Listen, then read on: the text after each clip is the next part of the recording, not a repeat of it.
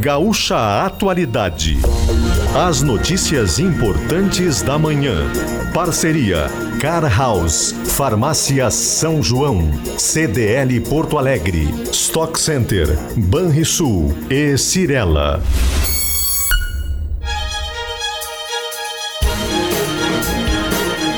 Leandro Stout e Giane Guerra. Olá, muito bom dia. Sol em Porto Alegre, 25 graus, 21 Caxias do Sul na Gaúcha Serra, Santa Maria, Gaúcha Santa Maria 24, Gaúcha Zona Sul em Pelotas 24, 25 em Rio Grande, Passo Fundo 21 graus, 24 em Uruguaiana e Bagé. Gaúcha Atualidade, quinta-feira, dia 9 de março de 2023. Gaúcha Atualidade e as notícias importantes da manhã. Como impacta no Vale do Taquari a crise da cooperativa Languiru? Com mais de 3 mil funcionários, quase 6 mil associados, ela atrasa pagamentos e quer vender parte das operações devido às dívidas, que passam de um bilhão de reais. O governador Eduardo Leite admite a chance de cobrança de pedágio na RS 118, na região metropolitana o governo reabriu os estudos para a concessão das estradas na região. O movimento contrário ao pedágio já reage e nós vamos aqui hoje ouvir os argumentos. A Receita Federal libera daqui a pouco o programa para a declaração do imposto de renda. O prazo para o início do envio só no dia 15 de março. Mas quem já quiser começar a preparar as informações no programa a partir de hoje, a partir das 9 horas da manhã, estará liberado o programa no site da Receita Federal. As últimas da política, da economia, as informações do trânsito e a previsão do tempo hoje com possibilidade de temporais pelo Rio Grande do Sul a partir de agora no Gaúcha Atualidade. Hilux SRX com bônus de 25 mil reais é só na Car House. Mês da Mulher é nas farmácias São João. CDL Porto Alegre, sempre em movimento. Stock Center, preço baixo com um toque a mais. Banrisul na Expo Direto, visite nosso estande e conheça as melhores soluções para o seu agronegócio.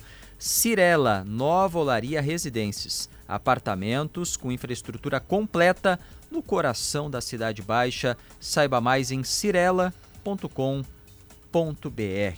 Daqui a pouco a gente vai também à Expo Direto Cotrijal lá em Não Me Toque. As imagens aéreas que apareciam há pouco na RBS TV já mostram o estacionamento às 8 da manhã, lotado de carros. Quinta e sexta, os dois últimos dias, normalmente são os mais movimentados no parque. Hoje, com tempo seco por lá, uma tendência de grande movimentação. A Gisele Leblin daqui a pouco vai trazer os destaques. Em seguida, também em Brasília, o Rodrigo, Lopes traz as últimas da capital federal. Tudo que rola nos bastidores do poder. De volta aqui ao estúdio na Ipiranga com Érico Veríssimo, depois de três dias lá em Não Me Toque. Jane Guerra, bom dia. Bom dia, bom dia Stout, bom dia ouvintes. Olha, Stout Expo Direto ontem à tarde lotada, lotada. Tava o pessoal ali sinalizando o trânsito, mudando a direção da, o sentido da, das vias para tentar é, agilizar o trânsito na saída.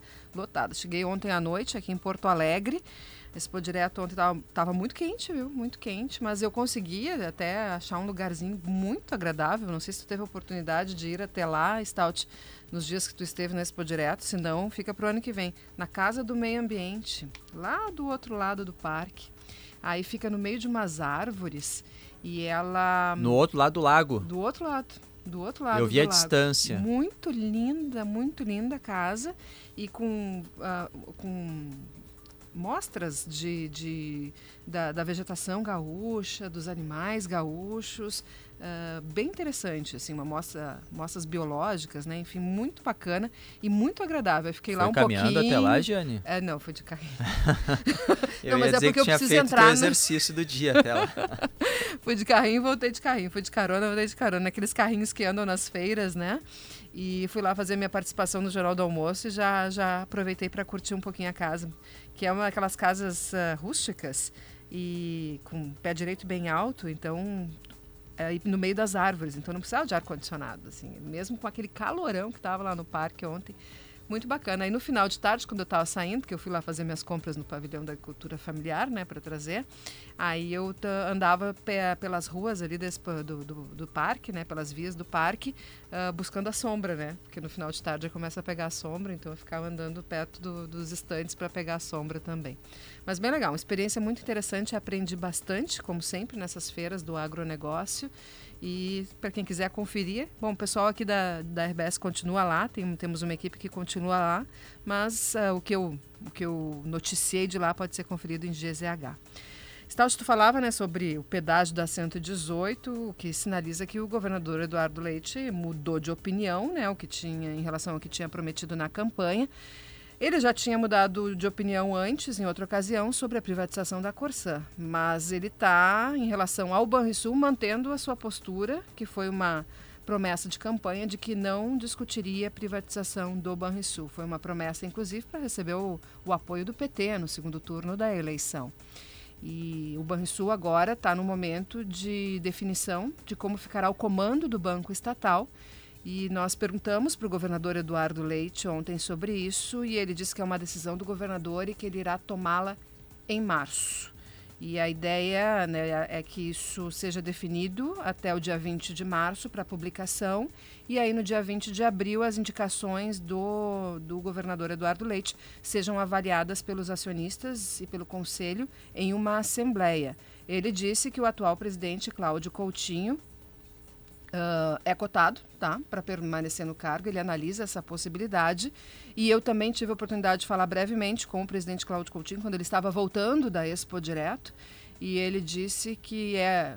reforçou que é uma decisão do governador. Os dois têm conversado e têm tido reuniões sobre isso. Ele disse que é uma decisão do governador e que, por enquanto isso, ele segue trabalhando normalmente.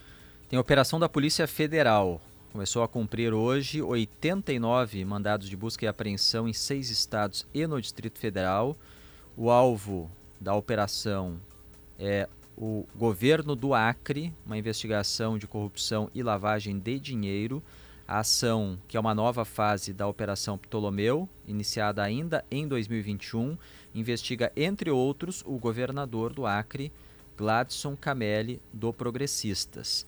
A TV Globo apurou que Camelli não é o alvo direto das buscas de hoje, mas deve ter bens bloqueados e ser obrigado pela justiça a entregar o passaporte nas próximas 24 horas. Operação em andamento neste início de manhã. 8 e 20 Vamos para as ruas para atualização do trânsito. Tem ouvintes alertando para congestionamento na região da Freeway, ali na, nas proximidades do, do acesso ou da saída de Cachoeirinha. Leandro Rodrigues, nas ruas de Porto Alegre, a situação das rodovias, bom dia. Bom dia, Stout, bom dia a todos. Pois é, nessa região onde. É nessa região em que estamos agora, na região da confluência da Bernardino de Silveira Morim, chegada a Assis Brasil e depois em direção à Freeway. Tudo trancado por aqui. A Bernardino Morim é uma delas, é uma dessas vias que vai chegar na Assis Brasil ao lado da Fiergues e que vai ter essa situação é, é, depois mais complicada em direção à Freeway. A gente tem uma informação inicial de colisão envolvendo quatro veículos, colisão traseira pelo menos quatro veículos, talvez quatro veículos parados no local. Pode ser que tenham, uh, tenham se envolvido menos carros e outros pararam para prestar algum tipo de socorro. Mas isso provoca uma retenção na freeway pouco adiante do acesso à Cachoeirinha. E aí provoca uma retenção na própria freeway, cerca de 3,5 km de lentidão entre Cachoeirinha e Porto Alegre, entre Cachoeirinha e o acesso à Avenida Assis Brasil ou a ida para Cachoeirinha, em direção ao centro, em direção às pontes do Guaíba. Tem retenção em função disso também na própria Assis Brasil. A gente está chegando na Assis Brasil agora em direção à Cachoeirinha, porque, claro, quem quer pegar a freeway acaba também, acaba também se trancando nas alças de acesso que ficam bloqueadas por, em função da situação na freeway adiante do acesso à Cachoeirinha. Essa situação está com, tá com agora é, com essa retenção que está pegando aqui a Assis Brasil e também quem está na na cidade de Cachoeirinha, tentando chegar na freeway ou mesmo vir adiante para Porto Alegre. Olha, quem saiu hoje de casa pela manhã é, tem uma grande chance de ter cruzado com algum tipo de acidente. Foram vários acidentes picotados, alguns com menor gravidade, mas que provocaram retenção dos motoristas e tiveram consequência no trânsito. Esse é um deles e é o maior agora para chegar da capital. Mas tem situações ainda também na BR-116, uma colisão também traseira envolvendo dois, eh, envolvendo três veículos perto da Praça do Avião, sentido também a Porto Alegre que trava ainda tem consequência nesse deslocamento, e um pouco antes, ainda na altura de Sapucaia do Sul. A Polícia Rodoviária Federal está atrás dessas situações, não foi acionada para todas elas, em função talvez até da gravidade de não ter sido acidente que envolva feridos, mas que provoca lentidão, provoca retenção no deslocamento para a capital, tanto pela 116 quanto pela Freeway agora. É, a gente está na, na CIS Brasil, tentando chegar à, Freeway, tá arranque para aqui. Mal passamos da da Viegas. Bem ruim esse deslocamento. Quem está chegando à capital e quiser ir adiante, é, vai ter também dificuldade até para fazer aquele contorno e depois pegar Assis Brasil, indo em direção ao centro. Então é um ponto que quem tem algum deslocamento para cá, que faça mais cedo para evitar essa situação. A gente está em contato também com a CCR Via Sul para ter informações do nível de atendimento dessa situação. Em Porto Alegre, ainda tem reflexo, um acidente mais cedo entre carro e moto, na Bento Gonçalves, em direção ao centro quase com Antônio de Carvalho, e que faz ter lentidão desde Viamão, desde a parada 36 de Viamão e também para quem está descendo da estrada João de Oliveira Remião. É um ponto que a gente há pouco estava, passamos por lá, já não havia veículos na via, mas tinha presença da IPTC ainda. É uma situação que tende a se aliviar em função dos carros já terem sido removidos. Agora, aqui na Freeway, ah, o motorista vai ter uma retenção um pouco acentuada agora, Stout. Leandro Rodrigues, nas ruas de Porto Alegre. Daqui a pouco volta de outro ponto com mais informações do trânsito. Capital Gaúcha tem uma manhã de sol. A temperatura agora 25 graus. Daqui a pouco a gente traz a previsão do tempo. Tem alerta para temporais em algumas regiões durante a tarde e a noite. Temperatura para Sim Rede de Postos. Precisou abastecer ou fazer aquela pausa no seu dia? Passe na Sim. Jane Guerra, nós vamos falar agora sobre a Cooperativa Languiru. Uma das cooperativas mais importantes do Rio Grande do Sul, tem quase 6 mil associados, mais de 3 mil funcionários, é responsável por uma cadeia de fornecedores, de prestadores de serviços, de agricultores, então da ponta lá na propriedade rural até as indústrias é, que prestam serviços e fornecem produtos para a cooperativa que tem a sua sede em Teutônia. Na semana passada, depois já de trazer informações anteriores, a confirmação de atraso de pagamentos da Languiru, que tem um caixa exaurido e dívida muito alta. É, e esse, essa expressão, stout caixa exaurido, é uma expressão que foi usada pelo próprio presidente da Langiru em um documento que a cooperativa enviou para os bancos, para os seus credores, para os bancos. Esse documento ele apontava né, os atrasos para alguns fornecedores, alguns prestadores de serviços e sinalizava para os bancos de que se não houvesse uma negociação das dívidas, os, os pagamentos para os bancos também seriam atrasados. É, nós entrevistamos aqui no Gaúcho Atualidade há alguns meses o presidente Dirceu Bayer. Agora estamos pedindo uma nova entrevista uh, com ele. Uh, por enquanto ele não quer falar. Na ocasião ele falou que a cooperativa enfrentava um momento delicado, que estava dando início a uma reestruturação e que o prejuízo que realmente depois se confirmou e continua, é, se concentra com mais força ainda no segmento de aves e suínos. Na ocasião, ele disse que a cooperativa iria uh, tirar o foco desse, dessa atividade e ir para outras atividades e que isso provocaria uma redução no número de funcionários. Ele disse que não teria uma, não teria uma onda de demissões, mas que teria um, uma redução de 500 funcionários no quadro. Tem 3.500 a cooperativa. É um número bastante alto. Ele disse que seriam vagas que não seriam preenchidas, já sinalizando que a cooperativa estava passando por um enxugamento e porque, pelo que ele chamou, um termo que é muito usado no, no, setor empresarial, que é uma reengenharia do negócio, que é né, reestruturar, ver onde é que vai se apostar, onde que não vai se apostar. E agora ele está, ele, nesse documento, ele disse que estava sendo conduzido, que foi contratada uma equipe, inclusive, para fazer a venda de ativos, venda de operações, né, principalmente segmento de aves e suínos. Uh, o setor de aves e suínos tem sofrido com alta de insumos. Não necessariamente todas as empresas estão com prejuízos, como no caso da Langiru, né? mas uh, estão so sofrendo pressões principalmente de alta do milho, alta do preço do milho nos últimos dois anos. E com intensificação no último ano, com quebra de safra, com, com guerra na, na, no leste europeu. E isso é o, é o alimento dos animais. Então acaba que também não consegue repassar esse custo para o consumidor. Nós estamos alertando sobre isso porque o consumidor está com o orçamento mais apertado, sentindo a inflação dos últimos dois anos principalmente, então não consegue repassar esse custo.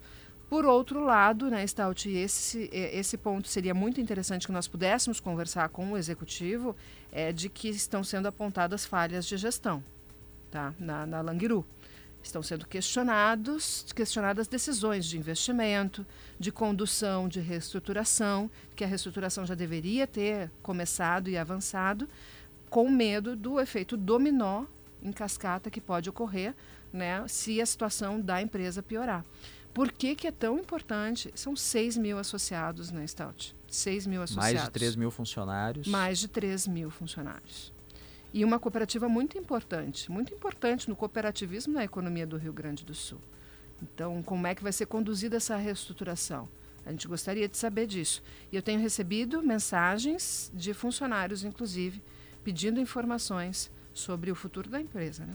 Para entendermos a situação na região, se já tem algum impacto na rotina de agricultores, de outras empresas fornecedoras e também qual é o nível de apreensão, nós vamos agora conversar com a presidente do Sindicato dos Trabalhadores Rurais de Teutônia e Westfália, Liane Brackmann. Bem-vinda. Bom dia. Bom dia a vocês, Giane e Leandro, e a todos os ouvintes da Gaúcha. Dizer de antemão que ela é muito escutada aqui no nosso município e em toda a região. Então, é claro que a gente gostaria de estar aqui por outro motivo, mas a gente está, então, à disposição para alguma informação, se a gente puder colaborar. Liane, como está a relação dos agricultores, aqueles que ou criam frangos, Sim. ou produzem leites, ou então criam suínos, para a cooperativa Languiru. Os pagamentos estão em dia, o número de animais ou o número de litros de leite fornecidos continua igual ou já tem algum impacto em função dessa crise nas finanças da cooperativa? Sim. Bem, a gente está acompanhando desde ano passado, como vocês bem colocaram na introdução, né, nós estamos passando por um período de, de, de a terceira estiagem, enfim, que também, é, em, em, de uma maneira ou de outra, influenciou em muitos, a, a, muitas situações, como também uma inflação. Nós nunca passamos por uma crise de custos e preços de insumos como no ano 2022, onde os fertilizantes, o diesel, chegaram lá nas nuvens, né? Então, e com, ainda com a incerteza de mercados, né? Como vocês colocaram, guerras, enfim, situações de mercados externos, uma desvalorização do salário mínimo, que eu tenho que dizer também, que influenciou no mercado interno. Então, a gente está acompanhando o processo. E, alô, tá, Por favor, sinal das oito e meia. Sim. Tá. Então, assim, a gente está eh, acompanhando esse programa e, e, de reestruturação da cooperativa em reuniões, assembleias que eram feitas, como todos os agricultores associados da mesma. E é sempre a gente acreditando e também eh, torcendo para que tudo então pudesse chegar a alguma solução ou pelo menos minimizar a situação, que é difícil sim nesse momento. A pergunta é se no momento os produtores estão recebendo. Janeiro e fevereiro, os produtores produtores de leite, os produtores de, da integração, que aqui é suínos e aves, eles, pelo, pelo menos não, não chegou aqui no sindicato, estariam com, uh, com os pagamentos recebidos, né? Então, agora, março, nós vamos estar acompanhando o pagamento do leite novamente, né? Que vai começar essa semana, e as integrações também. Me parece que tem alguma questão... É, é, eventual que seria a questão dos grãos, né, que também é uma cadeia produtiva dentro da Langiru e como também as hortaliças, mas a princípio é, não é essa ainda é, aquilo que, que foi vendido, produzido e, e, e, já foi pago, né, mas a nossa preocupação é sim com a continuidade, com, as, com aquele, aquele plano que dê logo alguma resposta, nós temos prazo, nós não podemos mais esperar, porque está começando começando a dar incertezas e insegurança lá na propriedade, até porque o produtor também está com, com empréstimos tomados devido a exigências de mercado e, e devido a altos custos, ele teve que ir para o banco custear a sua atividade. Então, muita coisa depende desses pagamentos também para ele poder honrar os altos investimentos que hoje estão a campo. Então, isso é a nossa preocupação e a não freada da, dos, dos modelos produtivos, principalmente que dependem do, do soja e do milho, para que nós não precisamos interromper, né, porque foi feita uma apresentação de plano de redução e de, de, de espichamento maior entre os lotes, mas que nós não precisamos parar de produzir ou não tenhamos insumos para fazer isso. Então, Presidente... essa é a preocupação no momento. Sim, presidente. E como está a comunicação com a cooperativa? Os associados têm obtido respostas, algum retorno sobre uh, qual é o andamento da reestruturação? Sei que depois que, enfim, foi, teve toda a divulgação e a repercussão uh, do documento enviado pela cooperativa aos, uh, aos bancos, sim, o sim. presidente Dirceu Bayer divulgou um vídeo direcionado para associados, sim. tentando tranquilizá-los mas uh, é preciso, em geral, os, os, associados querem uma, uma sinalização maior e mais, uh, mais clara. Isso está acontecendo? Bem, no momento, como você dizia, nós precisamos de informações, precisamos de toda a transparência necessária. Nós marcamos uma reunião semana passada, mas não conseguimos ainda. Até era para ser hoje à tarde, mas devido às negociações, ele me dizia que ele não poderia informar e nos colocar a par hoje. Então ficou para a semana que que vem. Mas aí a gente está esperando, parece que os prefeitos também querem conversar, porque nesse momento nós queremos sim a reestruturação da cooperativa, mas para nós entidades que representam os agricultores, os produtores, termos termos possibilidade de tranquilizar ou de dar uma luz lá adiante, nós precisamos da informação com toda a transparência necessária. Não queremos atrapalhar as, as negociações, que a gente sabe que dependem de credores, enfim, que isso é, é, é muito muito sensível toda essa negociação, mas para nós lidar com o elo que está lá na ponta, que é o produtor, que nós representamos, o agricultor, nós precisaríamos sim. E a gente está conversando né, com o conselho de administração né, e com os agricultores,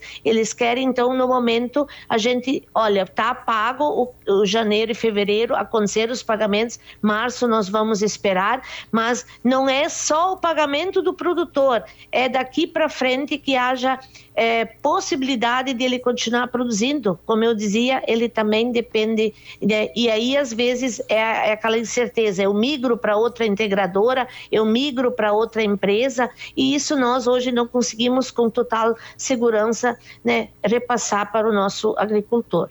A senhora tem ideia só em Teutônia, onde surgiu a Languiru, é, onde é a sua sede administrativa, quantos produtores hoje têm na cooperativa sua principal renda?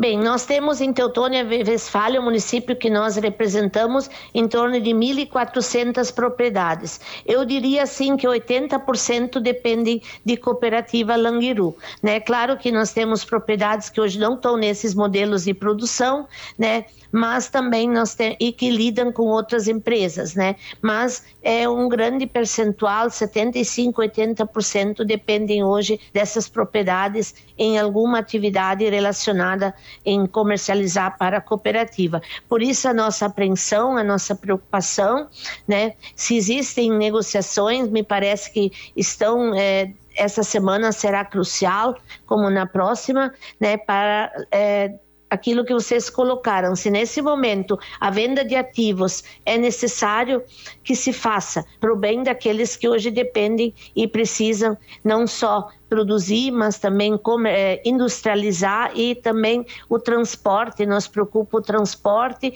nos preocupa o funcionário, nos preocupa toda a estrutura e que nós hoje assim é, nós é, conhecemos desde criança a estrutura Langiru, como vocês colocaram, mas que o depois, a reestruturação, as mudanças, enfim, que venham, que se avaliem, que se estudem, que, que o associado, eu sempre dizia, vamos vamos participar, vamos, vamos questionar, vamos mostrar que nós somos curiosos, né? Mas assim, isso é um segundo passo, a, a, o caminho que ela vai ter que seguir. Se no momento é uma negociação de venda de ativos, que se faça isso como como solução, então. A senhora concorda com isso? Os associados têm concordado com essas informações iniciais que se tem sobre como pretende se fazer a reestruturação, como a atual gestão pretende fazer a reestruturação da Languiru?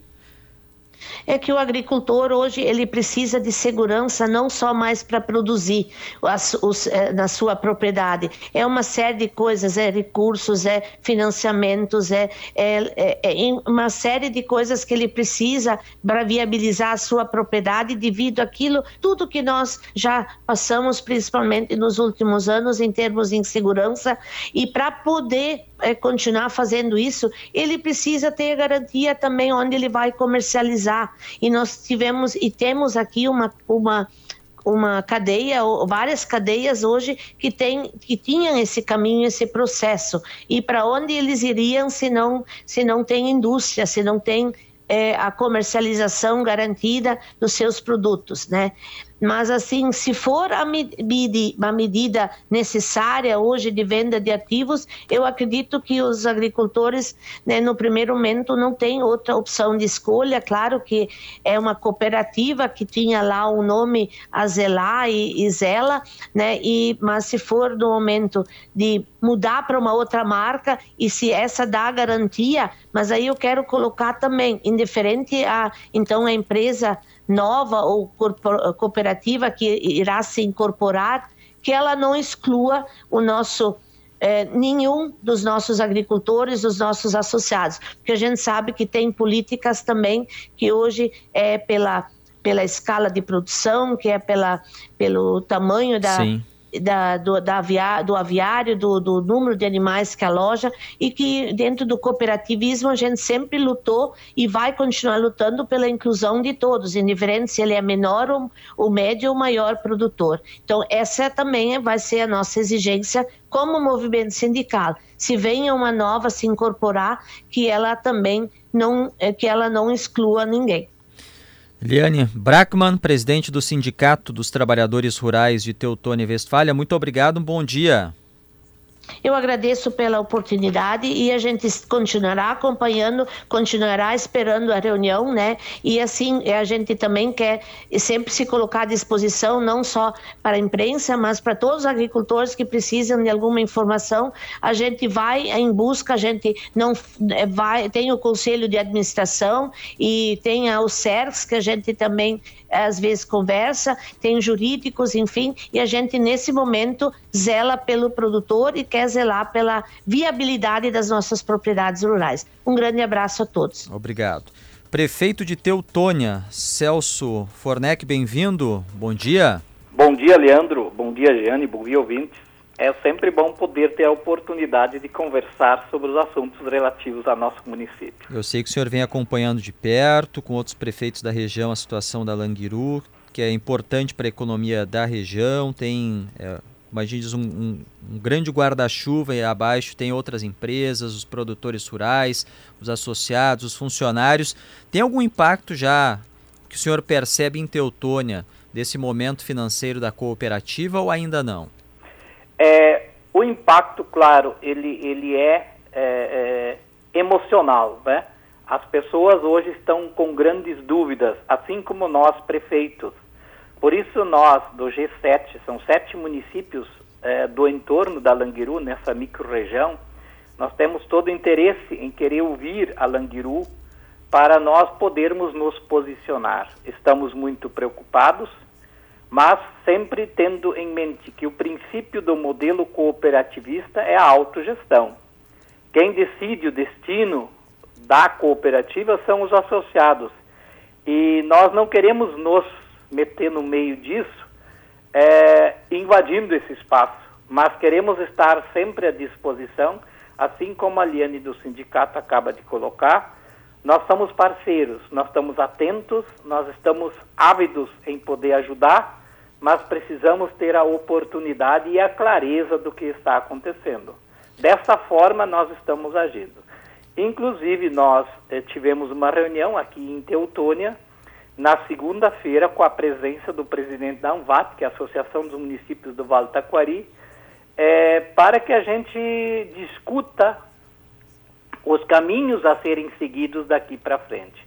Nós agendamos uma reunião com o presidente da Languiru, com, com o presidente do Conselho Fiscal e com o Conselho Administrativo. Nós queremos conversar com eles, nós queremos saber, nós queremos dar sugestões, nós queremos participar. A nossa preocupação maior, sem dúvida nenhuma, são os nossos produtores rurais que precisam desse amparo, desse apoio agora, porque eles também estão muitos na incerteza e vêm nos pedir o que fazer. E se nós não temos o conhecimento da real situação e da real proposta que a Languiru apresenta hoje, nós não temos como dar palpite, porque toda palavra mal colocada pode fazer um estrago ainda maior do que já está havendo. Quando será essa reunião? Essa reunião estava agendada para sexta à tarde, mas ontem nós fomos comunicados pela secretária do presidente da Languiru que não seria possível na sexta, mas que na semana que vem nós iríamos reagendar essa reunião.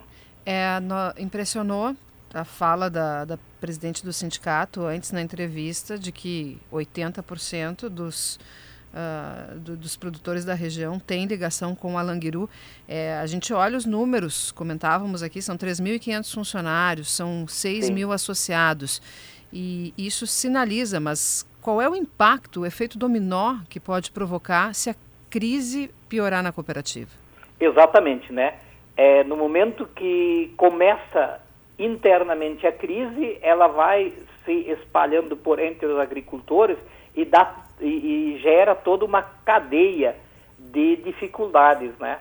Vai faltar alimentação para os animais, vai faltar colocação para os animais e principalmente eu estou muito mais preocupado também com a questão emocional de tu, que tudo isto gera. Então nós temos que ter muita cautela, é, não podemos agora também pregar terra arrasada, mas temos que ser parceiros, temos que estar próximos e tudo que nós pudermos dentro da legalidade, nós queremos ajudar, nós temos que ajudar.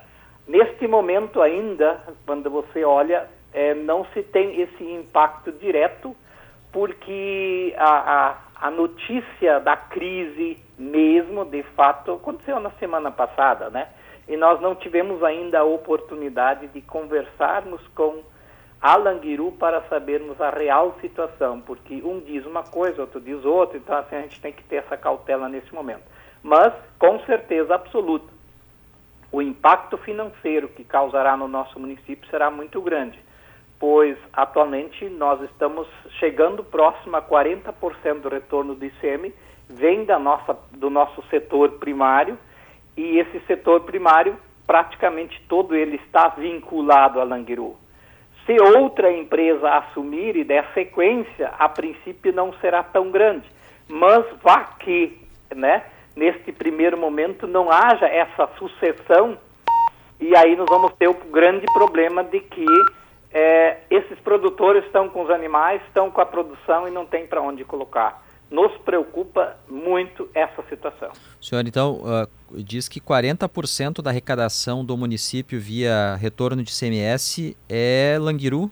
É não, é da agricultura, é do da agricultura. primário. Se considerar Dessa... a, a Languiru no peso da arrecadação do município e na movimentação econômica de Teutônia, é, o senhor te, apostaria ou, ou, teria uma ideia assim para a gente qual percentual? É, nós poderíamos falar tranquilamente. Se você é que a, a Languiru ela tem vários setores. Sim. Se nós usarmos todos os setores, nós também chegaremos próximo a 40%. Porque a, a, o setor primário que produz em Teutã, ele não produz somente para a Languiru. Claro. Nós temos várias outras empresas no, na nosso, no nosso entorno que, que estão ligados a, aos nossos produtores mas a maioria da produção agrícola do município de Teutônia é entregue a Languiru. Então, eu, eu, eu hoje estou chutando, mas eu posso uh, dizer que ficaria assim, esse, esse impacto seria muito grande na nossa economia.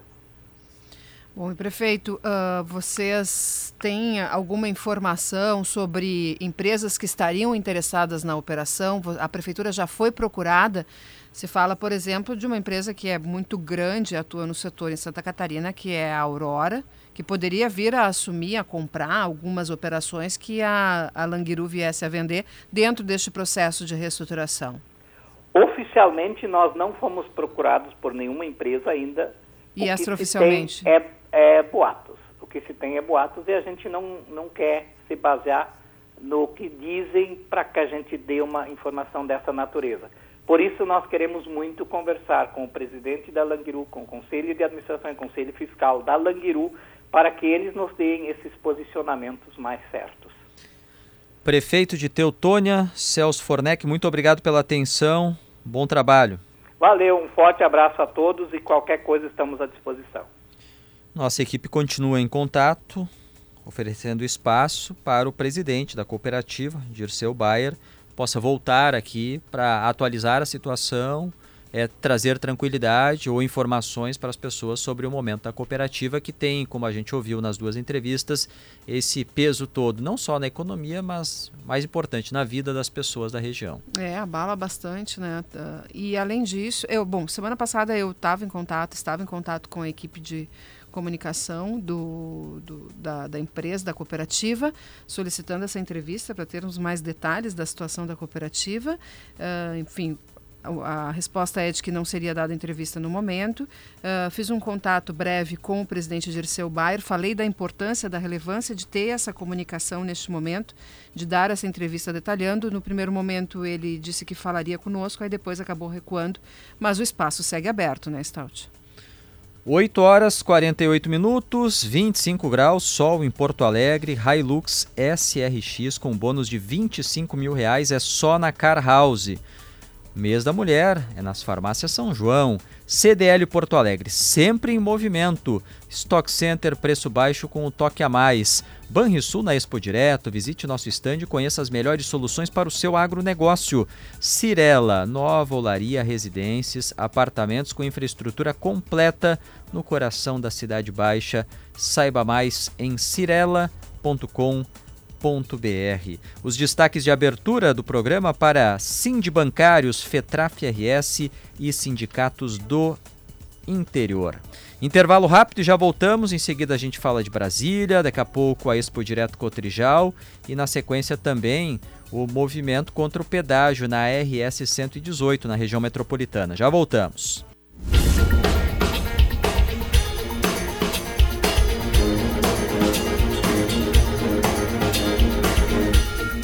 8 horas 53 minutos, 25 graus em Porto Alegre, 21 Caxias, 24 Santa Maria, 24 Pelotas, 25 em Rio Grande, 21 Passo Fundo. Hilux SRX com bônus de 25 mil reais, é só na Car House.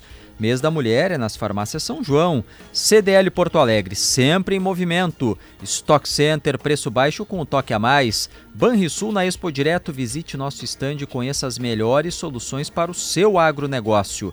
Cirela, nova olaria, residências, apartamentos com infraestrutura completa no coração da Cidade Baixa. Saiba mais em cirela.com.br.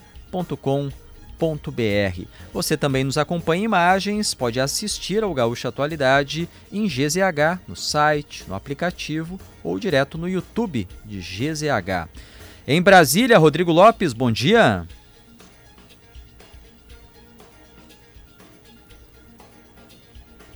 Rodrigo Lopes, que está na capital federal para trazer os principais destaques dos bastidores da política. Gaúcha Atualidade tem na produção Vitor Neto, na equipe técnica Daniel Rodrigues, Domingo Sávio e Renato Silva. Em seguida tem a liberação pela Receita Federal do programa para a declaração do Imposto de Renda de Pessoa Física 2023, ano base 2022. É o programa que as pessoas, os contribuintes, baixam no computador para preenchimento e depois para envio da declaração para a Receita Federal. O envio só vai ser autorizado, só vai ser permitido a partir do dia 15 de março. Hoje, o que vai ser liberado pela Receita Federal é o programa, esse, né, o arquivo, para que as pessoas possam preenchê-lo. Outro ponto importante As informações da declaração pré-preenchida também só serão liberadas no dia 15 de março, quando começa o prazo para a transmissão da declaração para a Receita Federal. O que, houve, que vai acontecer hoje é uma antecipação da liberação do, do, do programa para evitar um congestionamento nos sistemas no dia 15 de março para que no dia 15 de março não se faça envio de declaração, uh, né, a busca de informações da pré-preenchida e também né, o, o movimento forte para baixar o programa. Então, para isso que está sendo autorizado a partir de hoje. Outro ponto é que nós temos algumas mudanças neste ano na declaração do imposto de renda e uma delas é que o prazo vai até o final de maio, 31 de maio, isso, essa, essa ampliação de prazo vinha acontecendo durante a pandemia como exceção na pandemia, né? E agora a, a Receita Federal manteve essa, esse prazo ampliado em maio e, além disso, vai dar prioridade na restituição para pessoas que fizerem a declaração pré-preenchida, querem que seja feito isso, até para evitar erros de informação, e também a prioridade para quem optar pela restituição do imposto de renda via Pix. Rodrigo Lopes, em Brasília, bom dia. Bom dia, Stout, tudo bem? Bom tudo. dia, Giane, aos nossos ouvintes. Tempo nublado aqui na capital federal, 18 graus é a temperatura. E sobre as joias, não da coroa, né? As joias de Bolsonaro. A Polícia Federal intimou o ex-ministro de Minas e Energia, Bento Albuquerque, e também o ex-assessor da pasta, o Marcos André Soeiro, a deporem no inquérito sobre as joias recebidas pela comitiva brasileira lá na Arábia Saudita. E a novidade de ontem à noite para hoje Stout, Gianni e ouvintes, é um vídeo. Né? O vídeo do circuito interno do aeroporto de Guarulhos, da Alfândega, e a gente consegue ouvir com alguma dificuldade o diálogo entre o Marcos André Soeira, o assessor de Bento Albuquerque, com os auditores ali da, da Receita Federal, que estão revistando a, a bagagem que veio lá da Arábia Saudita e encontram então aquele cavalo, que é uma espécie de porta-joias, com as patas quebradas e depois encontram o colar. Né, as joias avaliadas em 16 milhões de reais, 16 milhões e meio. E aí há o diálogo, então, depois o Bento Albuquerque volta, ele já havia passado pela alfândega, ele retorna para auxiliar o assessor que estava retido e começa a conversar, então, com a equipe da Receita Federal. E num determinado momento ali, é, o Bento Albuquerque diz que as joias é um, são um presente, um presente do reino saudita, do príncipe saudita, a então primeira-dama Michele Bolsonaro. Então, é, agora o, o, assunto começa a crescer, uma vez que, desde ontem, inclusive, né, o Saltil Bolsonaro é, afirmou que conversou né, com o chefe da Receita Federal à época, o Júlio César Vieira Gomes. Eles conversaram sobre a liberação das joias em dezembro. Sobre o outro pacote, esses, esses de itens masculinos que passaram pela alfândega sem que fosse retido ali pela Receita Federal, Bolsonaro afirmou à rede CNN que incorporou os itens ao acervo privado dele e negou ilegalidades. E a gente tem né, um, um aspecto que envolve gaúchos que é a questão dos relógios. Outro, outros presentes, assim, misturando, é, para não misturar as histórias. Numa outra viagem ao Catar, então também ao Oriente Médio, é, surgiram presentes para parlamentares, para deputados.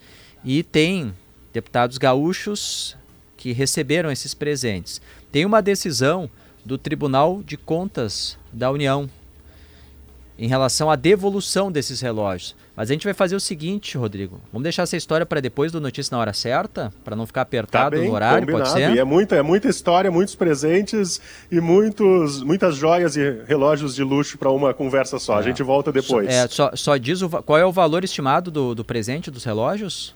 50 mil cada relógio da marca Cartier. Tá. Em seguida, o Rodrigo traz melhor essa, essa história do, dos relógios de uma outra viagem ao Catar. Tem a citação de deputados parlamentares do Rio Grande do Sul. O Rodrigo conversou com eles, inclusive, e vai trazer aqui a resposta se vão devolver ou não vão devolver os presentes recebidos lá do, do Catar. Foi, foi antes, inclusive, da Copa do Mundo, né? O Catar teve a Copa do Mundo no final do ano passado. Então, em seguida, o Rodrigo traz mais detalhes. Agora a gente vai ter o sinal das 9 horas. Vem aí notícia na hora certa e já volta.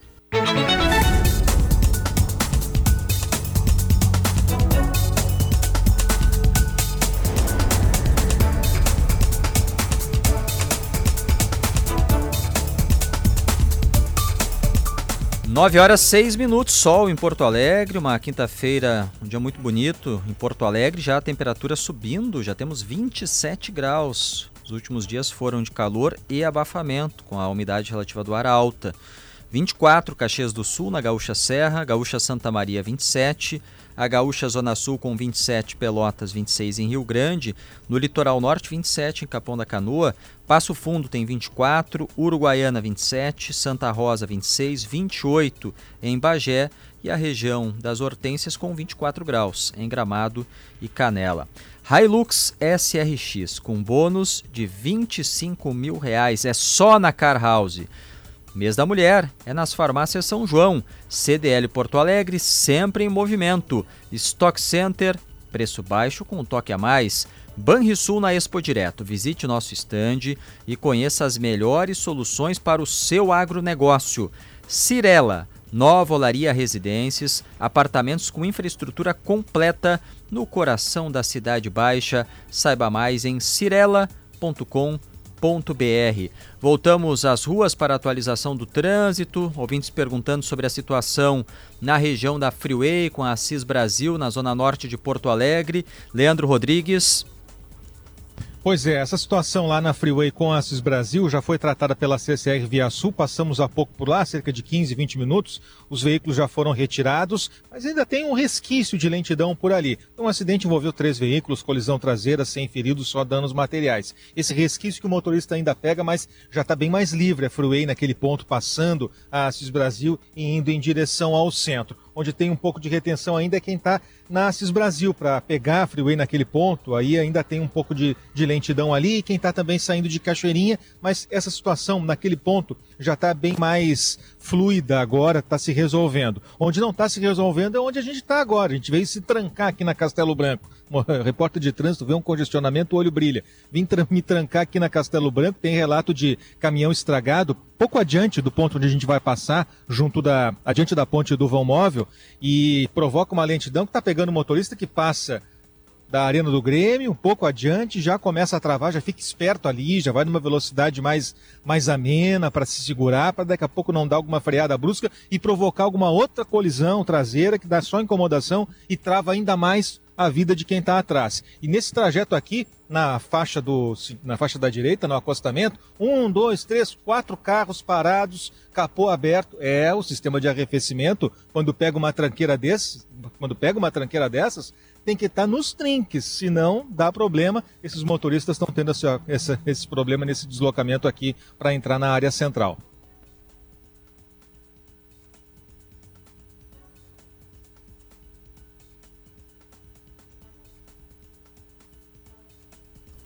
Valeu, obrigado, Leandro Rodrigues, com o trânsito nas ruas de Porto Alegre.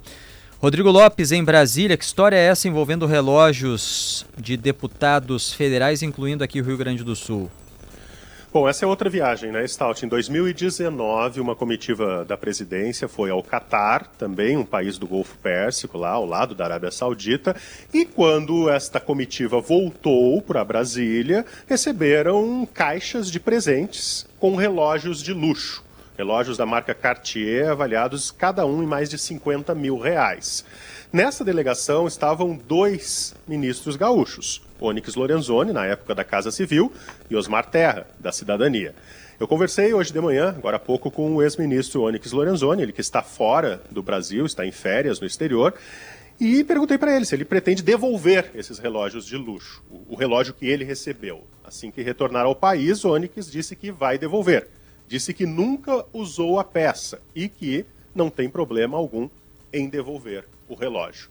Já o deputado federal, hoje deputado federal Osmar Terra, que era ministro na época, ontem ele preferiu não se manifestar. Ele disse por meio da assessoria que não ia falar sobre o caso. Hoje ele afirma à Folha de São Paulo, Osmar Terra, o seguinte, abre aspas, quando eu for notificado, vou tomar providências. Fecha aspas. Por enquanto, ele disse que não recebeu nenhuma notificação para devolver o relógio.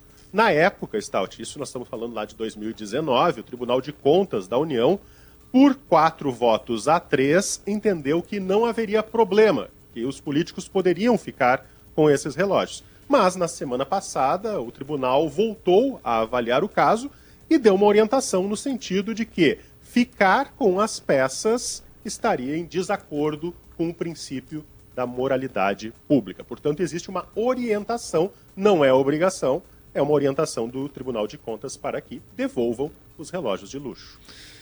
Valeu, Rodrigo. Abraço, um bom dia. Um bom dia, uma ótima quinta-feira.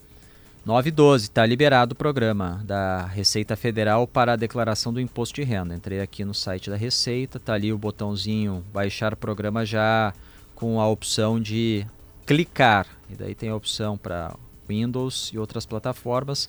Para quem gosta de fazer as coisas com antecedência, começar a preencher com calma para entregar no primeiro dia, já tem a opção a partir de hoje. Pelo relato aqui é do contador Célio Lewandowski, que sempre nos auxilia muito nos temas envolvendo o imposto de renda, é, até agora está tranquilo para quem quiser baixar o imposto de renda no site da Receita Federal.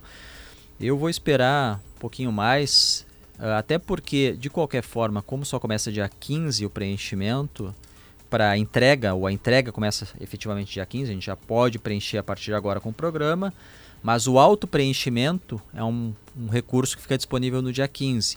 E eu não sei se vocês já usaram o auto-preenchimento. Eu usei no ano passado pela primeira vez. E não facilita muito, facilita muito, muito, muito. É muito bom, muito bom. Pois é, eu quase tomei, eu tomei um susto, mas como assim? Só facilita um monte. Facilita, facilita muito, muito, bastante. muito, é. Muito, e, muito, muito. E para a Receita é bom, a Receita, para a Receita Federal é bom que as pessoas uh, usem a pré-preenchida e que usem o Pix, por quê? Porque é, a Receita Federal, ela quer diminuir os erros, erros de preenchimento falta de informação, informação errada, erro de digitação, inclusive no, nos dados bancários ali. A Receita quer reduzir e aí uma forma de reduzir, ela identifica é as pessoas usando mais a pré-preenchida e optando pelo Pix como restituição. E por isso que essas pessoas que fizerem isso vão ter uh, prioridade na restituição depois daqueles casos prioritários por lei, como os idosos. Uma outra mudança, estava falando antes sobre as mudanças no imposto de renda, tá? Uma outra mudança é a possibilidade, é a mudança neste ano, a possibilidade de que a pré-preenchida seja acessada por, por uma pessoa que quer preenchê-la para outro CPF, porque antes só podia ser acessada pelo mesmo CPF, né? E hoje, então, é porque um contribuinte costuma fazer declaração de, de várias pessoas. E aí, com a pré-preenchida, antes era permitido importar as informações só do próprio CPF. E a partir de, desse ano, qualquer contribuinte pode autorizar outro CPF a fazer a sua declaração. Então, liberado o programa, dia 15, repito, agora de março começa o prazo para a entrega e vai até o final de maio. Não é até o final de abril, como já tínhamos no calendário por muito tempo. Não, até o final de maio, prazo estendido para declaração do imposto de renda de pessoa física. 9 horas 15 minutos marca o sinal da gaúcha. Vamos falar do tempo. O dia começa com sol, calor. Aliás, a madrugada já foi quente aqui na região metropolitana de Porto Alegre. Suas viagens a São Paulo ficam ainda melhores hospedando-se no novo Hotel Lagueto estilo São Paulo. Vitor Neto, como fica o tempo? O que podemos esperar à tarde e à noite no Rio Grande do Sul? Bom dia. Bom dia, Stout, Giane, ouvintes. Realmente a madrugada deu, é, registrou 24 graus na região metropolitana em Porto Alegre, ou seja, uma temperatura bem alta, alta para as 4 horas da manhã. Essa foi a temperatura aqui na capital. E a quinta-feira ela vai ter chuva em algumas localidades, uma formação de frente fria, umidade alta, pode ocorrer chuva do centro do estado até o norte, com intensidade mais forte ao longo do dia no noroeste gaúcho, nas regiões das Missões e parte do norte do estado, além da serra durante a tarde com risco de rajadas de vento de até 70 km por hora. Aliás, a serra os acumulados serão mais elevados, com risco de inclusive de granizo nesta quinta-feira, assim como no litoral norte. Em Porto Alegre, a chuva ela pode ocorrer durante a tarde ou né, né, né, no final da tarde, início da noite, com alguns raios, mas vai ser uma, uma chuva mais passageira, realmente aquela chuva de verão, não vai, não vai ser tão forte quanto nas outras regiões. Por outro lado, a metade sul do estado, tempo firme com calor em diversas regiões, como na fronteira oeste, na campanha e em outras localidades ali do centro-sul do Rio Grande do Sul. Vamos às máximas. Capital, Porto Alegre, 34 graus. Pelotas vai chegar aos 32. Caxias do Sul vai ficar na faixa dos 29. E Uruguaiana, a máxima do estado, com 37 graus. Sexta-feira, já falando um pouquinho sobre amanhã, a chuva se concentra mais no extremo norte e no sul gaúcho, como também na campanha e também no centro. É, em algumas cidades ali na divisa do, com Santa Catarina também pode ter um pouco de chuva. Mas Porto Alegre amanhã, sexta-feira, não tem chuva, vai ser tempo firme e a partir do fim de semana o estado terá um tempo mais firme em grande parte de todo o seu território, Stout. Tem alerta de temporal. Exatamente, para algumas localidades hoje pode ocorrer chuva mais forte, inclusive na serra tem essa possibilidade de granizo durante a tarde. Porto Alegre pode ter uma chuva, não vai ser tão forte, vai ser mais passageira no final da tarde e início da noite. Valeu, obrigado, Vitor. Muitas perguntas dos ouvintes sobre imposto de renda. A gente vai na sequência, quando começar o prazo de entrega, fazer aqui um tira dúvidas, que já é tradicional do programa, em relação ao imposto de renda, a declaração de 2023, ano base 2022. É, sobre a, o auto-preenchimento, a Rita de Viamão pergunta pelo WhatsApp se é o mesmo modelo, aquele de resgatar, puxar os dados da declaração anterior. É mais do que isso, Rita, e já foi usado. O pré-preenchimento já estava disponível no ano passado, nos anos anteriores. Ele é recente, mas não é, não é uma novidade deste ano. Ele é mais do que isso, porque ele, ele, ele busca esses dados da declaração anterior, por exemplo, lá, o valor da casa, do carro, coisas que não mudam, então isso vem tudo do ano anterior, mas ele também coloca dados da prestação de, de, de 22 que é feita agora em 23. Por exemplo, o teu empregador informou as tuas informações via CPF para a Receita de quanto foi teu, a tua remuneração do ano. Essas informações normalmente vão para lá.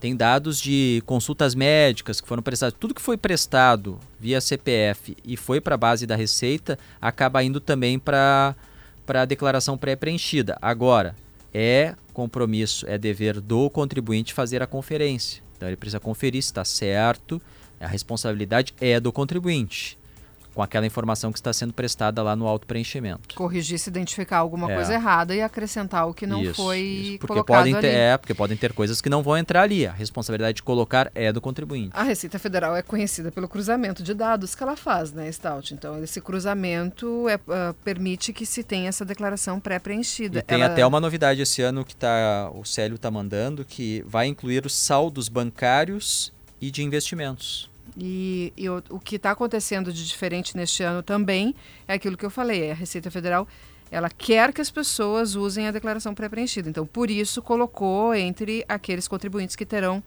é, prioridade na restituição, receber aquele valor que pode ter sido recolhido a mais, que elas podem ter pago a mais ao longo do ano passado. Aí agora nesse ajuste, porque o que está acontecendo agora é o ajuste, né? O, a declaração do imposto de renda é um ajuste de contas com a Receita Federal sobre o imposto de renda do ano passado.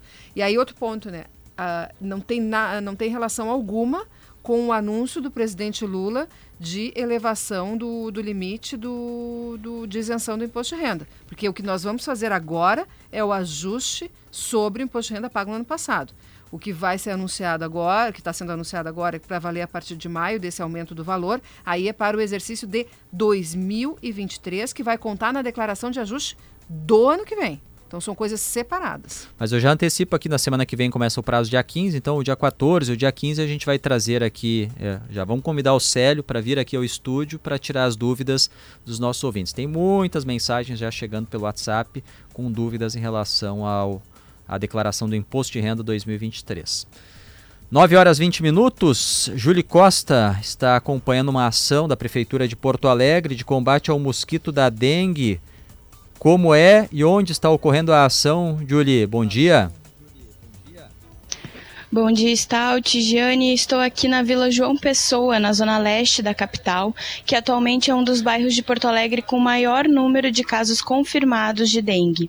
Nesta manhã, uma ação coordenada pela Vigilância em Saúde tem como objetivo combater a circulação dos mosquitos aqui pela região. O chamado processo de bloqueio de transmissão, com aplicação de inseticida, está iniciando neste momento e deve se estender durante toda a manhã. A ação conta com a participação dos agentes de combate à que vão passando de casa em casa para orientar os moradores que eles fechem as janelas e portas e recolham os animais né, que ficam no pátio, indicando a entrada dos profissionais que fazem essa aplicação no pátio das, resi das residências, não apenas na, na rua. Né? A gente lembra, Stout, que Porto Alegre emitiu na semana passada um alerta para o risco de enfrentar uma endemia de dengue. Conforme a Vigilância em Saúde, já foi registrado um caso de dengue tipo 2 na cidade. Até ontem, Porto Alegre contabilizava um total de 27 casos, sendo 13 contraídos dentro do município e 14 importados. A Secretaria Municipal de Saúde reforça a importância de não deixar água parada em casa para ajudar a combater a reprodução do vírus, Stout. Valeu, obrigado. Julie Costa, nas ruas de Porto Alegre, com essa ação para combate ao mosquito da dengue. Aliás, em alguns pontos da cidade, como tem mosquito, Jane? Finalzinho de tarde, eles vêm na, na canela, no tornozelo e vão pegando. Tá cheio de mosquito, tem que cuidar. Então, muita atenção. Até porque começou a chover um pouco mais, né? Daí começa a acumular mais água. E tem alguns pontos da cidade também que, que tem mais, né? Maior incidência. Eu tenho telinha, telinha nas janelas do meu apartamento, porque porque para ficar mais tranquilo, né? Ficar mais tranquilo. Mas aí no, quando estou na minha casa do interior, né, na, na, área rural, aí é repelente, repelente sempre. Aliás, lá o problema não é nem no mosquito esse ano. O problema mais recente é a quantidade de formiga. Formiga. Solo arenoso, né? Muita formiga.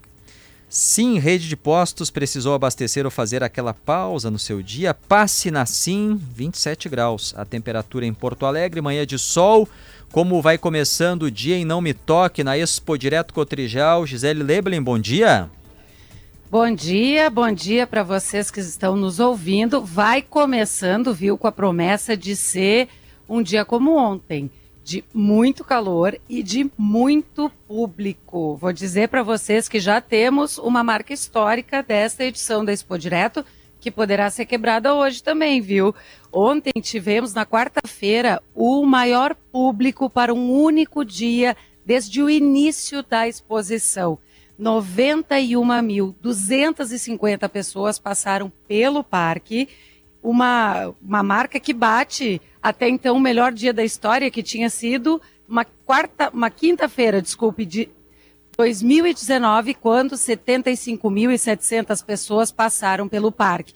E vou dizer, Leandro, a gente circulou muito ontem e realmente esse número ele faz todo sentido. Tinha muita gente, Ontem era dia das mulheres, tinha muitas mulheres, muitas famílias circulando e uma imagem da, da, do pavilhão da agricultura familiar, ela mostra bem como é que estava a situação. Não tinha espaço, Leandro, estava difícil de chegar na banca porque realmente o público compareceu. Hoje, ó, a gente está aqui 9h24, 25 graus, tem previsão de chegar a 30 aqui hoje. E vou dizer para vocês, já tem bastante gente circulando pelo parque. E a boa notícia é que, ouvindo os fabricantes de máquinas e ouvindo organizadores, olha, eles estão otimistas de que possam, inclusive, ter um resultado melhor do que aquele que se esperava no início da feira. A procura, a visita está grande e a gente percebe isso. Eu estava nessa imagem, Gisele, lá no pavilhão da cultura familiar. Se tu olhar ali no meio da, das pessoas, talvez eu estivesse lá, viu? Olha, Giane, difícil de te achar, porque assim, realmente é, é lotado, lotado, lotado, lotado. E hoje vai ser outro dia que isso vai se repetir. Felizmente, as vendas têm batido os resultados do ano passado de uma forma extraordinária. No segundo dia aí, quase o dobro de, do valor negociado no ano passado, deixando todo mundo contente, né? O produtor familiar que vem trazer o seu produto e o consumidor que vai levar para casa novidades, coisas gostosas, cuidadosamente preparadas por essas agroindústrias que são uma das grandes forças do agro aqui do Rio Grande do Sul, né? Agricultura fui, familiar, agroindústrias. Eu fui lá e na, já era um pouco depois da metade da tarde, não era final de tarde ainda, e olha, o pessoal já estava sem produto, alguns produtos, não tinha tanta variedade.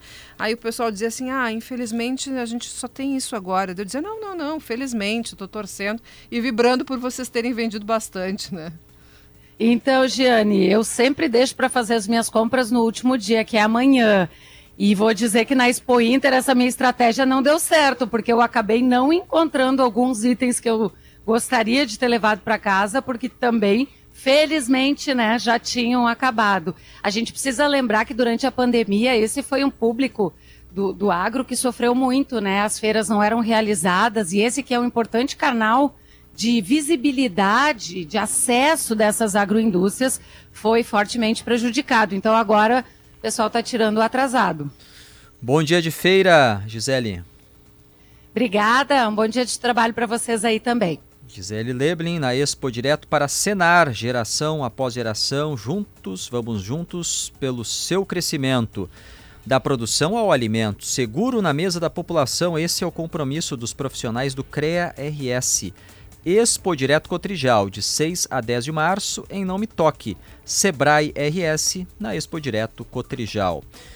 Os destaques da economia: Fê Comércio, a força do sistema ao seu lado.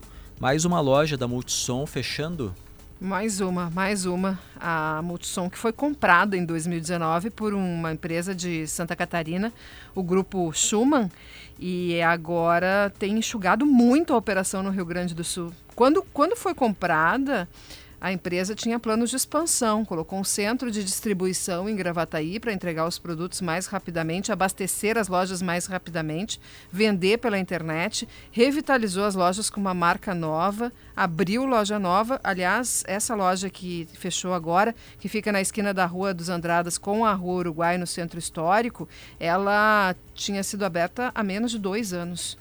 E já tinha sido fechada uma outra unidade no centro. A empresa diz que está concentrando na, na operação que fica na Avenida Alberto Bins. Recentemente, ela também desocupou o centro de distribuição que tinha em Gravataí.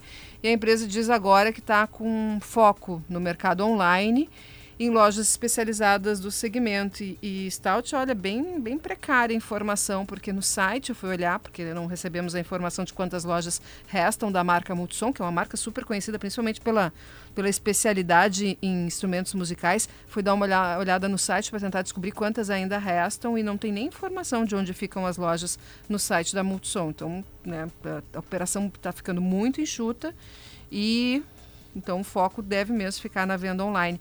Depois que o grupo Schumann comprou a marca Multissom, ele chegou a colocar a marca em lojas né, fora do estado, inclusive. É uma marca que vai minguando. E vai já minguando. foi muito forte. Lembra a época dos CDs? Nossa! Dos...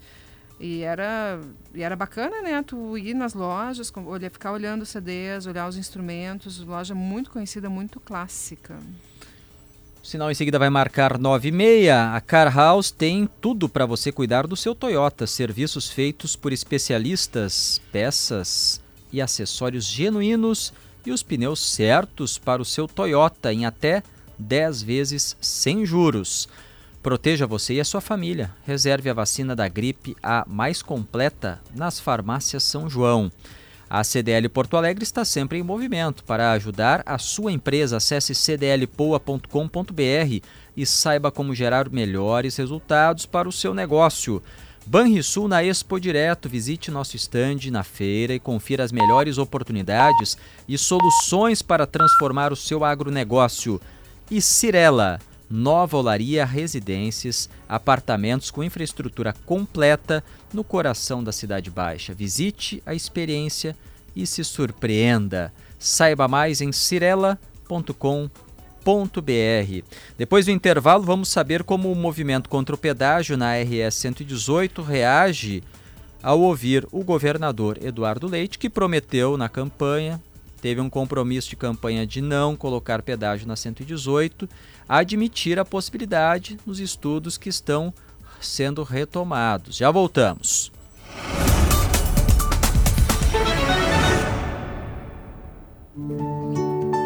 Banrisul na Expo Direto 2023. Investindo em quem conecta o campo todos os dias. Estamos em mais uma edição da feira com um time de especialistas em agronegócio pronto para receber você em nosso estande. Venha nos visitar e conhecer as melhores soluções e oportunidades para transformar seu negócio e tirar seus projetos do papel. Aqui no Banrisul, o agro é o nosso chão. Compre no Stock Center de onde estiver e escolha receber em casa ou retirar na loja. Acesse o site estoqueonline.com.br ou baixe o app Estoque Online e confira as ofertas especiais que preparamos para você curtir com muito mais economia e diversão. Estoque Online, um toque de praticidade para a sua vida. Aqui no Stock Center seu dinheiro rende mais. Farmácia São João, a farmácia da sua família, está com ofertas imperdíveis para você economizar ainda mais. Desodorante Adidas Aerosol por 12,99 cada. Creme dental Close Up Triple Menta Hortelã por 1,99 cada. Kit sabonete Nivea com 6 unidades por 23,90 cada. Shampoo Monange 325 ml por 8,99 cada. Farmácia São João, cada vez mais perto de você. Farmácia São João. Tu viu, Márcia?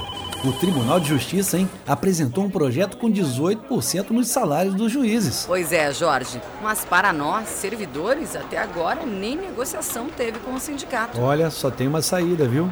É mobilizar todo mundo para a Assembleia Geral dia 13, com indicativo de greve. Todos e todas na Assembleia Geral do dia 13 de março, às 13 horas, na frente do Tribunal de Justiça em Porto Alegre. Sindijus, na luta por mais justiça. Para sua empresa alcançar resultados ainda melhores, é necessário buscar alternativas, reinventar e movimentar o seu negócio. Nós, da CDL Porto Alegre, somos a sua parceira para essa jornada de novas oportunidades. Estimulamos relações, movimentamos informações, geramos dados e oferecemos soluções para transformar nossas associadas. Acesse nosso site cdlpoa.com.br e saiba como gerar mais resultados. CDL Porto Alegre, sempre em movimento para fortalecer o seu negócio. Para viver o melhor da moda ou para as necessidades do dia a dia, no Barra não faltam novidades para aproveitar o melhor de cada experiência. Aqui, quem gosta de esportes encontra o que precisa na NBA ou na Nike e ainda descobre novas possibilidades passando pela Amaro e conhecendo a Farm. Barra Shopping Sul, onde o melhor da moda e as novas experiências se encontram.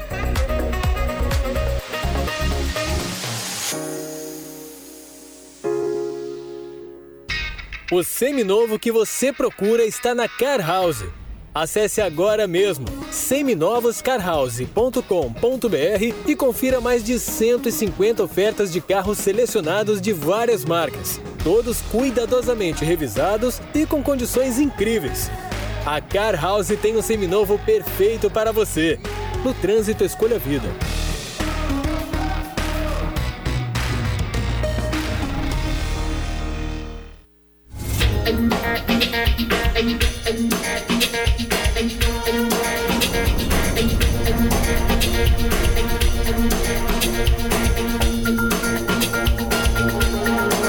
Nove e trinta e quatro, 27 graus, sol em Porto Alegre nesta manhã de quinta-feira. Gaúcha Atualidade Hilux SRX com bônus de 25 mil reais é só na Car House. Mês da Mulher é nas farmácias São João. CDL Porto Alegre, sempre em movimento. Stock Center, preço baixo com toque a mais. Banrisul na Expo Direto. Visite nosso estande e conheça as melhores soluções para o seu agronegócio. Cirela, Nova Olaria Residências, apartamentos com infraestrutura completa no coração da Cidade Baixa. Saiba mais em cirela.com.br. O melhor do jornalismo gaúcho está a um só clique de você. Notícias em tempo real, análises de mais de 70 colunistas, bastidores e jogos do seu time. Tenha tudo isso e muito mais na palma da sua mão com o GZH. Só agora em março você pode assinar o jornal digital com um desconto imperdível no mês do consumidor. Entre em assinegzh.com.br. É bem simples. assinegzh.com.br e aproveite agora.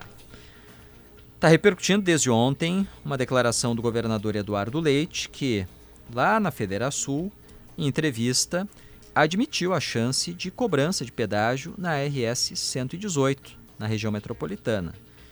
Surpreende mais pelo que disse e assinou no ano passado, durante a campanha eleitoral, o governador, quando é, estava é, é, dizendo que não teria pedágio na 118. O governo reabriu agora os estudos de concessão de rodovias na região metropolitana, avalia um sistema, inclusive disse o governador, de free flow, que daí permitiria cobrança por trecho, com valor menor para quem usa um trecho menor, com a leitura da placa. É um sistema já utilizado em outros países. É, agora, é cobrança de pedágio. É um valor que o usuário da rodovia precisa bancar, mesmo não sendo ali na cancela, recebendo depois a cobrança, mesmo sendo um valor menor, é um valor, é um valor a ser cobrado é, nesse sistema do usuário da rodovia para bancar a duplicação. Coordenador do movimento RS 118 Sem Pedágio, empresário Darcy Zotes, bem-vindo, bom dia. Bom dia, Leandro. Um prazer estar falando com vocês. Surpreendeu a declaração do governador? É, com certeza, né, Leandro? A gente já estava com essa, esse assunto vencido, superado desde o ano passado, né, quando o governador, lá na própria Federação, está na mesa onde estava ele eh, e o, o, então candidato Onyx Lorenzoni, foi claro, enfático, que não haveria pedágio na 118. E isso foi dito, foi gravado e foi assinado o documento. A, a, a, o resumo que tu apresentaste está perfeito, viu, Leandro? É bem assim os fatos que Tem um documento assinado, vocês têm um documento assinado. Exatamente, documento fotografado e, e a fala do governador. E coordenador, vocês bom, ouviram, souberam dessa afirmação do governador, dessa possibilidade, são contrários e tiveram algum retorno posterior sobre essa mudança de ideia? Não, a gente aguardava, esse está na mesa, que é tradicional, o primeiro do ano com o governador. Uh, o movimento nasceu dentro das associações ligadas à Federação e várias são CDLs também, Giane. Bom dia. Bom dia. Uh, ligadas à GV. Então, é, nos causou a surpresa, é, porque realmente é, o, a, a, rodovia 118 ela é uma, é uma estrada urbana, ela é uma rodovia para tráfego doméstico, trajetos curtos, ela é diária, pendular, a pessoa sai para trabalhar de manhã e volta à tarde. Então, é inadmissível se colocar pedágio. Seria como eu colocar entre Porto Alegre e Novo Hamburgo. Desculpa, estou só justificando o porquê do movimento ser tão enfático com essa questão. É o mesmo caso do movimento do pedágio que existia na Freeway. Vocês lembram há pouco tempo, era entre Cachoeirinha e Gravataí, entre os acessos. Foi transferido lá para junto à fábrica de vento por ser uma região urbana que não, não cabe se colocar pedágio, seja free flow, que é simplesmente uma cobrança eletrônica, né, que o carro passa, tem um pórtico que vai ler a placa ou algum chip que se venha instalar. E, inclusive, onde existe já uh, uh, os projetos pilotos de Free Flow, simplesmente substituíram as praças de pedágio por Free Flow. Ou seja, realmente é, é, é, é, sempre um pedágio, muda apenas o sistema de cobrança. Então, uh, nos, causou, nos, causou surpresa, não, não fomos comunicados. toda a, região, o governo fala em ouvir a comunidade. A, a comunidade já se manifestou, as associações empresariais, as câmaras de vereadores, os prefeitos, a própria Grampal, e todos emitiram documentos eh, contrários, enfaticamente contrários ao pedágio na rodovia 118, em qualquer trecho, de qualquer formato. Então, é, é, é triste, nós temos que retornar essa pauta, né? Essa é, é, é a situação. É, o senhor conhece na região algum grupo, movimento, alguma entidade favorável à duplicação da 118 com cobrança de pedágio? Eu pergunto isso porque nós tivemos em outras concessões empresários que aceitaram a situação porque viram assim, ó, se não tiver o pedágio, a duplicação não vai sair. Então é um mal necessário. O usuário vai precisar bancar essas obras. Aqui na região metropolitana, nesses debates todos, além do governo, mais alguém defendendo é, o pedágio para a duplicação da rodovia? É, eu desconheço, Leandro. As nossas entidades filiadas, todas elas emitiram documentos são unânimes, é, é unânime o posicionamento contrário ao pedágio. É, Alvorada e Viamão são os municípios mais pobres do estado. Alvorada é o 497, é o último. Viamão é o 490. Uma, uma cancela de pedágio vai afastar o investimento, vai tirar a empresa que ali já está instalada. São ditas cidades dormitório, porque as pessoas saem dali a trabalho e voltam no final do dia sendo que em Viamão eh, fazem esse movimento pendular 90 mil pessoas diariamente e em Alvorada 50 mil. Então, uh, o que, que, representa isso? Um impacto social uh, de criminalidade que vai aumentar muito grave. O governo está criando ou reforçando esse cinturão de pobreza, pobreza que já existe nesses dois municípios. E, por fim, tem um outro problema que acontecia aqui com o pedágio da Freeway as pessoas, para fugir do pedágio, Leandro e Giane, eles vão por dentro do município. Então, os municípios travam cedo pela manhã e ao final do dia, porque aquele pessoal todo, para não pagar o pedágio, ele vai por dentro do município e deveria estar usando a, a rodovia um fluxo mais rápido, mais, mais intenso e mais, mais uma velocidade maior e acabam voltando para dentro do município.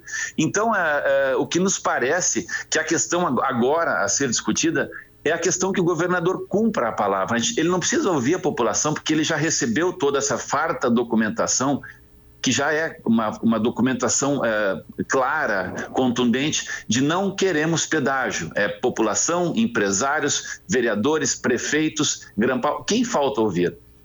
Não é. falta ouvir ninguém. É, a, a, é o governo cumprir a palavra que foi dada publicamente a nós. O coordenador, bom, vocês fizeram esse manifesto. Alguma outra, uh, coordenador, alguma outra medida que vocês estão planejando? Uh, retomada da frente parlamentar, Jane, que existia ano passado, né? A gente criou uma frente parlamentar contra o pedágio, essa frente vai ser retomada. Uh, então, uh, e agora nós estávamos aguardando estar na mesa, porque havia a expectativa de uma manifestação clara do governador contrário, que é, seria, uh, vamos dizer, referendar o que ele havia dito na campanha. e a surpresa foi diferente. Então, agora que vamos começar a nos organizar, Lembrando que o custo da duplicação são 110, 120 milhões, talvez um pouco mais com essas últimas situações de guerra ou, enfim, aumento de petróleo. E o governo do estado queria doar ao governo federal 500 milhões ano passado, porque tinha sobra no caixa. Era essa a situação que, felizmente, foi barrada na Assembleia. Né? Se existia 500 milhões, por que não usa um quarto, um, um quarto disso para fazer a duplicação da rodovia? Coordenador do Movimento RS 118 Sem Pedágio, Darcy Zotes, muito obrigado pela atenção, bom dia. Obrigado pela atenção, estamos às ordens. Secretário-chefe da Casa Civil, Arthur Lemos, bem-vindo, bom dia. Bom dia, Leandro, bom dia, Giane, satisfação voltar aqui aos microfones da Rádio Gaúcho. Uh, primeiro, antes da gente entrar em outras questões levantadas pelo coordenador do movimento, o empresário Darcy Zotes, em que fase está o, o, governo está reabrindo o estudo em relação à concessão de rodovias da região metropolitana e por que o governador, mesmo tendo lá admitido e inclusive assinado um compromisso com o movimento durante a campanha eleitoral, agora admite a possibilidade de ter pedágio na RS 118?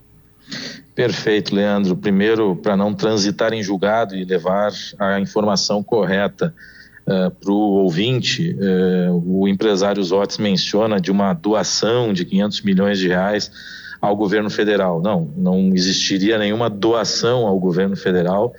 Também tratam-se de obras estruturantes e importantes, com o maior gargalo, inclusive, que a própria 118, que é na 116, as pontes que passam uh, eh, 116 aqui uh, norte que passam e que sabemos o quanto que perdemos aí de, de, de economia nessa, nesse sentido, só para esclarecer. Mas o que você menciona, primeiro, é muito claro Uh, o compromisso assumido pelo governador do estado em época no período eleitoral. Não haverá praça de pedágio na 118 ouvimos aliás se quiséssemos seguir por esse caminho o projeto havia sido mantido e havia sido uh, levado a termo. O governo ouviu o governo continua aberto a sempre bem dialogar e acredita e espera que, uh, através da presidência do movimento, esse diálogo permaneça, ou, na verdade, se construa de forma melhor e não uh, irmos para o campo das batalhas, onde a gente não evolui como sociedade ou como uma discussão para próprio, os próprios instrumentos que servirão para o uso dos, dos usuários. O que o governador mencionou, primeiro, a gente está falando de blocos, bloco 1 e bloco 2. A 118 é uma das rodovias que faz parte de um bloco onde tem uma série de outras rodovias em outros municípios. Há uma intenção de máximo de duplicação para que você tenha o melhor levado ao usuário. O empresário Zott sabe, ele é empresário, não existe café de graça. Né? Para você fazer um investimento, você precisa ter uma fonte, e não só da sua execução, mas de sua manutenção, porque depois de feito uma duplicação, você também quase que triplica o custo da sua manutenção. Então, esses estudos que foi mencionado, e na gestão anterior já foi eh, falado isso, estávamos retirando o projeto tal qual havia sido delineado, e somado ao compromisso do governador à época, do candidato à época e hoje governador Eduardo Leite, esses estudos serão todos refeitos e reanalisados, não somente sob o prisma da 118, mas sob o prisma da sustentabilidade de todo o bloco, trazendo o componente do caso do free flow, que agora está regulamentado, saber se tem aplicabilidade no bloco. Não estamos falando em 118 específico. Mas há a possibilidade de ter pedágio na 118, secretário, porque o documento que, é isso que o tem que ficar mais claro, fala, secretário. ele fala assim, compromete-se com o não pedagiamento. Não é o tipo de pedágio. Se fala sobre o não pedagiamento, não ter cobrança de pedágio naquela rodovia. Eu acho que a, a pergunta é essa, né, que o usuário da 118 se faz, secretário. O, pelo, pe, pelos estudos, vai se colocar essa possibilidade do usuário na 118, não importa a forma, pagar algum valor como pedágio? A gente precisa, eu compreendo, Giane, mas a gente precisa, com o estudo e qualquer questão que eu fale agora de forma conclusiva, Uh, estarei antecipando, inclusive, questões técnicas que podem não se confirmar. Mas, volto a dizer, a gente não pode discutir a 118. E o que a gente precisa apresentar para a sociedade porque tem influência também em outros municípios, é sem o pedágio, sem uma praça de pedágio na 118, o que isso afeta, por exemplo, na 020, que é também um escoamento para saindo da 118. Se você não tiver sustentabilidade para o bloco, algumas obras terão que ser retiradas. Vamos pegar o exemplo do bloco 3. A comunidade incluiu 500 milhões de reais em investimentos, ou seja, ela nas suas sugestões da consulta pública que foi feita, fora feita à época, incluiu investimentos, o que sabia-se que teria reflexo na tarifa. Então, eh, é a mesma discussão. Agora, com a reavaliação e trazendo, introduzindo a previsão de free flow, quem falar hoje do que possa porventura acontecer logo ali na frente, não tem conhecimento uh, suficiente para efetivamente ser assertivo. Por quê? Mas, secretário, Porque... é legítima a cobrança do que foi prometido durante a campanha. Então, se, eh, se o senhor fala que agora é não pode se falar alguma coisa sem. Falar alguma coisa agora é falar sem conhecimento, então durante a campanha se prometeu algo sem conhecimento?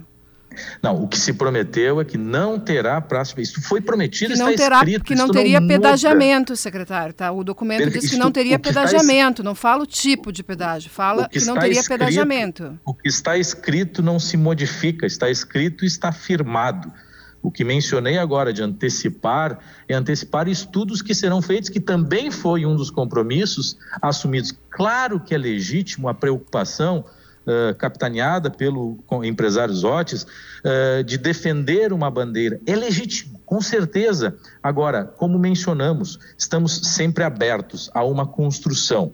E vai ser apresentado quando concluído. Mas, Não sei, pode ser pela via. Vamos pela via da execução com recursos próprios o que, que isso tem de desafio? Com a queda de arrecadação de 5,5 bilhões que a União até agora não devolveu, com a questão de histórico que nós tivemos da duplicação da própria 118, que, que perdurou por mais de 25 anos a duplicação de, da 118, os desafios que o Estado tem para frente. Então, avaliar também sobre todo esse cenário e a decisão, ela não está tomada. E os compromissos assumidos estão postos. É isso que está sendo posicionado. Mas não Agora, seria claro, mais fácil para o governador, secretário, quando ele, quando ele passa para a equipe, vamos fazer um novo estudo e eu tenho uma promessa feita com essa comunidade, é, e esse estudo já tem que prever que na 118 não vai ter pedágio, não seria já excludente o pedágio na 118 a partir de uma promessa para qualquer estudo para frente?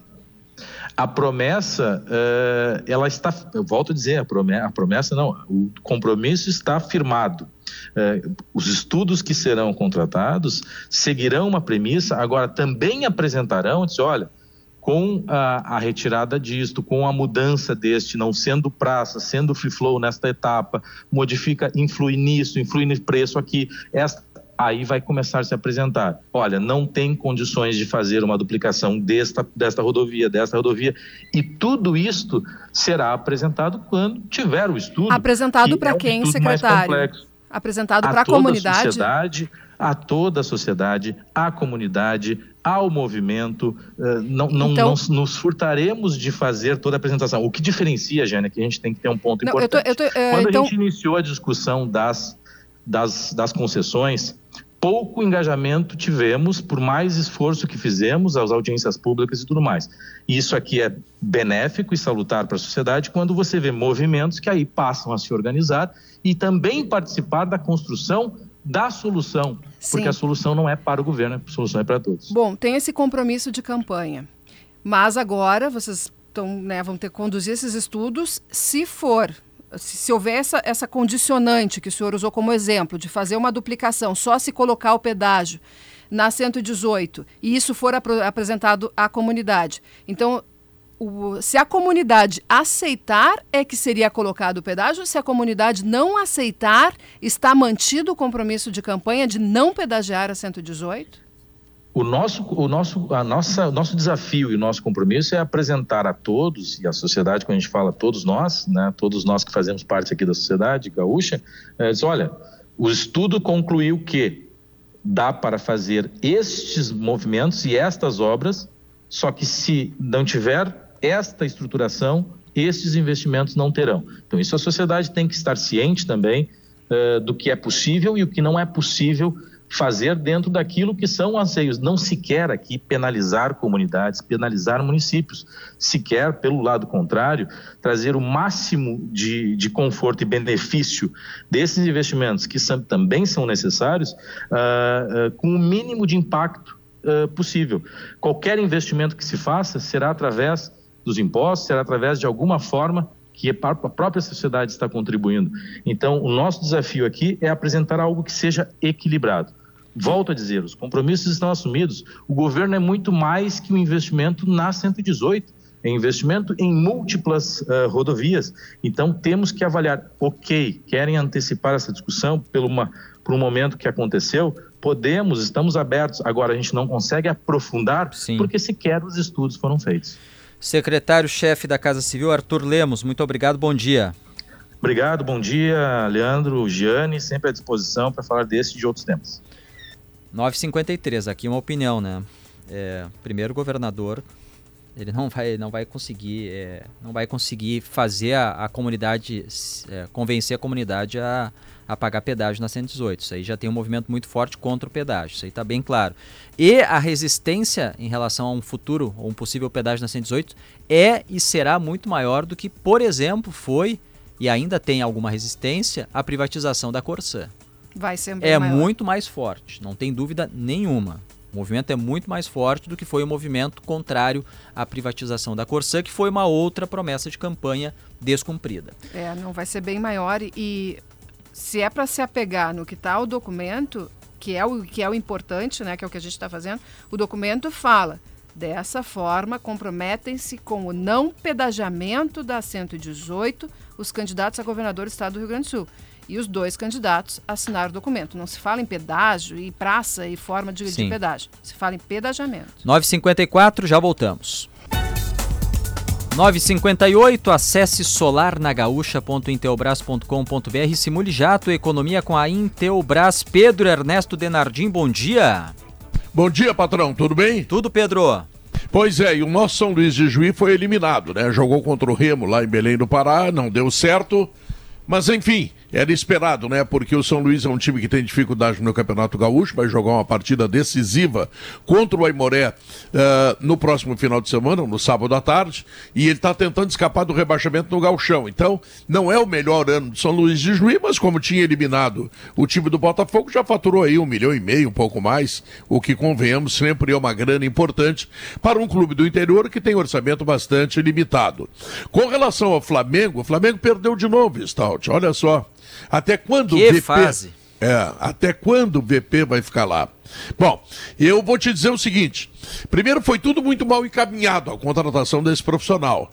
Com aquela mentira que ele disse que tinha cuidado da sogra, que ele seria, queria sair do Brasil, e daqui a pouco ele aparece contratado pelo Flamengo, o que irritou tremendamente a direção e a torcida do Corinthians. Depois, ele vai para o Flamengo, vai para o Campeonato Mundial, fiasco, cai na primeira partida. Depois, vai para Recopa Sul-Americana, perde. Bom, ele está perdendo tudo, tudo, tudo, tudo, tudo ele está perdendo. E ontem perdeu também a Taça Guanabara. Ou seja, eu não sei até onde esse profissional vai.